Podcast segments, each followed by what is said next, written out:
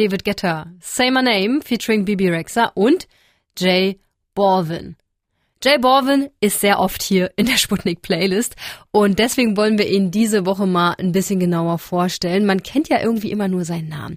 Er hat außerdem ein neues Album draußen und damit ist er unser Act der Woche. Übrigens, hier ist sein Name bekannt, aber in Lateinamerika, vor allem in seiner Heimat Kolumbien, ist Jay Balvin ein Megastar. Das kann man sich kaum vorstellen. Vielleicht so bekannt wie Helene Fischer bei uns, aber cooler. Sein neues Album heißt José und ist gerade erst draußen. Alex hat sich's für euch angehört. Hey! Hey! Also was ich bisher so von Jay Balvin gehört habe, das ging ja alles so in Richtung Reggaeton, Hip-Hop bis sommerlicher Pop. Wie sieht's jetzt auf dem neuen Album aus? Also damit hast du den Nagel eigentlich schon ganz gut auf den Kopf getroffen. Auch wenn wir jetzt so langsam das Gefühl haben, dass der Sommer so allmählich vorbei ist, kannst du mit der Mucke von Jay Balvin vermutlich zu jeder Jahreszeit eine Strandparty schmeißen. Und ich finde, kein Song auf dem Album macht das besser klar als In the Ghetto.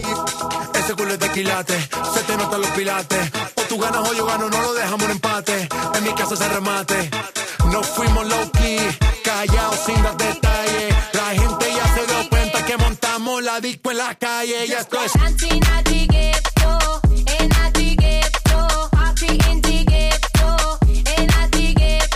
Also hier kommt irgendwie alles zusammen. Ein treibender Beat, ein paar Hip-Hop-Lines in der Strophe und dann diese Hook, die sich sofort eine Eigentumswohnung in deinem Gehirn schnappt und dir dann nicht mehr aus dem Kopf geht. Der Song ist wie gemacht für einen Strandclub. Voll, ja, der geht gut ab. Pumpt der Rest vom Album auch so? Also der Song ist schon der heftigste, was das angeht. Ganz auf 180 sind die anderen dann nicht. Das heißt jetzt aber auch nicht, dass man sich den Rest des Albums gut zum Einschlafen geben kann, denn auch sonst legt J Balvin ein ganz gutes Tempo vor. Ein paar gemächlichere Songs gibt's aber auch, wie zum Beispiel Suerte. Me hace tanta falta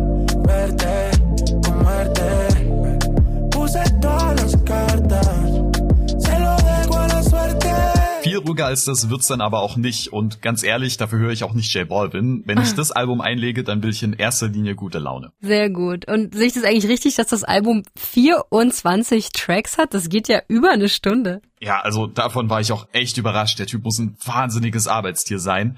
Wie für viele anderen war das Album so sein Corona-Lockdown-Output. Das kennen wir ja von vielen anderen Künstlerinnen auch so.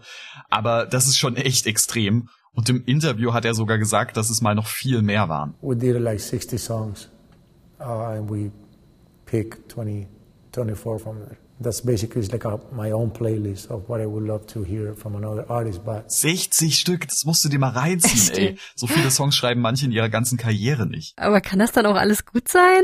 Mm, also so wirklich schlecht ist es zumindest nicht, mhm. aber ja, du hast schon recht, so richtig gerechtfertigt ist dieser monströse Umfang des Albums nicht. Dafür ist zu viel dabei, was dann einfach nur ganz nett ist und sich nicht wirklich von den anderen Songs abhebt. Und das finde ich ziemlich schade, denn so nimmt J Balvin so ein bisschen das Rampenlicht von so coolen Tracks wie Pedda weg.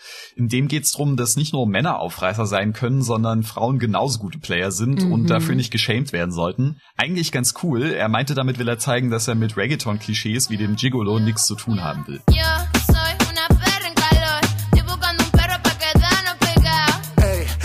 una perra en calor y está buscando un perro pa quedarte pegado.